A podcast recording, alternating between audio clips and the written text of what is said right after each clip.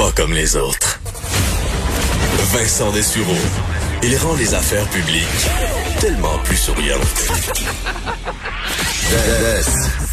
Vous écoutez Vincent Dessureau.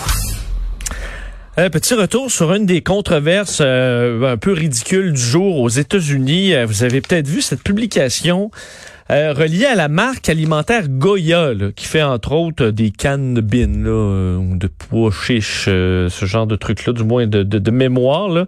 Euh, et cette marque est sous le feu des projecteurs depuis quelques jours. Il faut dire que Goya c'est surtout acheté par des gens de la communauté latino-américaine. et son patron est un grand fan de Donald Trump. Entre autres, il a été invité dans les derniers jours à la Maison Blanche lui-même, avait déclaré que les États-Unis étaient ni plus ni moins que bénis d'avoir un dirigeant comme Donald Trump qui est un bâtisseur. Alors un grand bâtisseur Donald Trump selon euh, le grand patron de Goya et euh, ben, ça a lancé des appels au boycott de Goya. Euh, il y a eu un mot, un hashtag boycott Goya qui a fait le tour. il est allé sur la chaîne Fox News pour dire que ça avait pas de bon sens, que c'était du, boy, du boycott, une atteinte à la, sa liberté d'expression, bon tout ça. Et dans les dernières heures, la fille de Trump, la fameuse Ivanka je vous invite à aller voir la publication parce qu'il faut, euh, il faut vraiment la voir pour, euh, pour le croire. Là. Une publication où on voit Ivanka Trump, donc euh, la fille de Donald Trump, qui est, écoute, qu'on a, que Donald Trump a quasiment mis dans des événements internationaux, là, comme la secrétaire d'État, mêlée vraiment à des dossiers de la Maison Blanche. Et on la voit dans cette, cette publication là, faite hier en soirée avec sa canne de Goya. Là, et dans ce cas-là, faut que je zoome un peu. Là. C'est vraiment, oui, des, des, des fèves noires, là. frioles Black Beans. Elle a son petit, sa canne de Black Beans et euh, sourit à la caméra avec sa canne, mais vraiment comme une publicité là, comme une blague de publicité. Là, vous la voyez avec la main en dessous de sa canne, avec un beau sourire, avec sa canne de bin, et elle dit "If it's Goya, it has to be good." Donc si c'est Goya, c'est que c'est bon. Et on l'a aussi en espagnol. Si es Goya, tiene que ser bueno. Ivanka Trump, qui est impliquée là, euh, dans un paquet de dossiers que Trump a mis dans des dossiers comme si elle était élue, là, donc vraiment euh, dans l'équipe de, de, Trump, ben, fait une pub de canne de bin, anglais, espagnol. C'est vraiment n'importe quoi.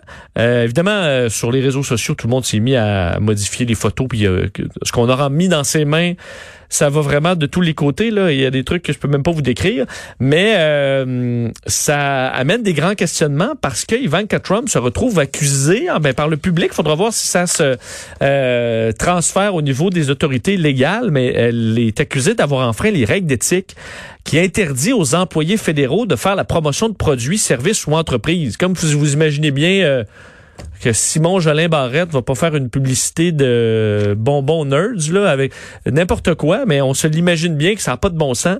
Mais pas pour Ivanka Trump qui va donc d'une publicité, je sais pas comment elle a été payée pour faire une publication aussi aussi ridicule et de mauvaise qualité, euh, mais on le sait pas pour l'instant.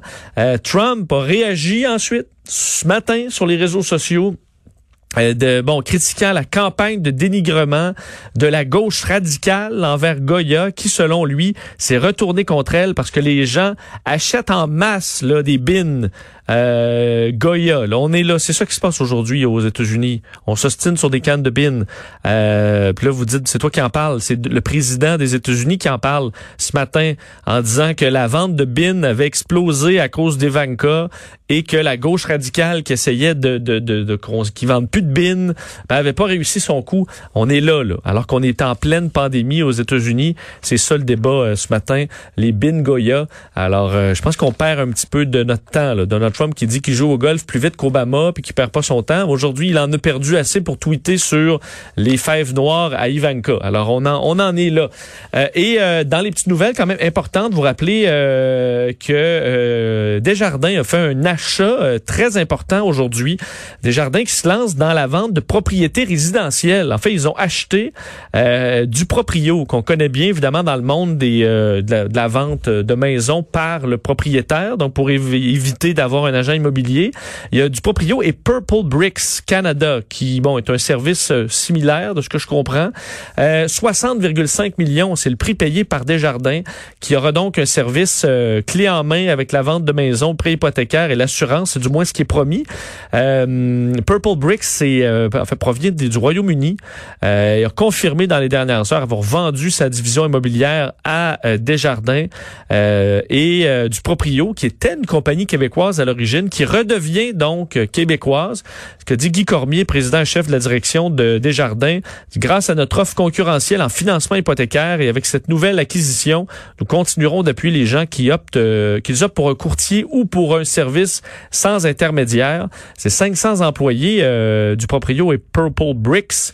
Euh, dont plus de 300 au Québec. Alors quand même une transaction euh, importante pour Desjardins qui se lance euh, qui se lance là-dedans. Est-ce qu'il y aura des meilleurs prix hypothécaires quand tu fais affaire avec du proprio? Parce que c'est à Desjardins On verra, mais il y aura peut-être un peu de, de convergence.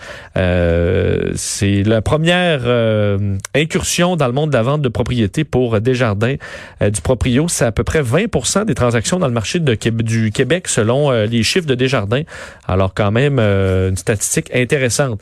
Et euh, je termine avec euh, c'est une plus léger là, je sais pas si vous avez si vous êtes célibataire et que vous faites du dating sur des sur Tinder ou sur les autres là, il y en existe plein. si vous êtes, c'est un problème chez beaucoup de parents célibataires et de gens qui veulent des enfants. Si vous êtes dans la trentaine et que vous sentez, vous voulez des enfants, là, vous voyez l'horloge sonner, c'est compliqué là si vous allez sur Tinder de trouver quelqu'un puis d'arriver après deux dates faire comme toi des enfants ça t'intéresse-tu?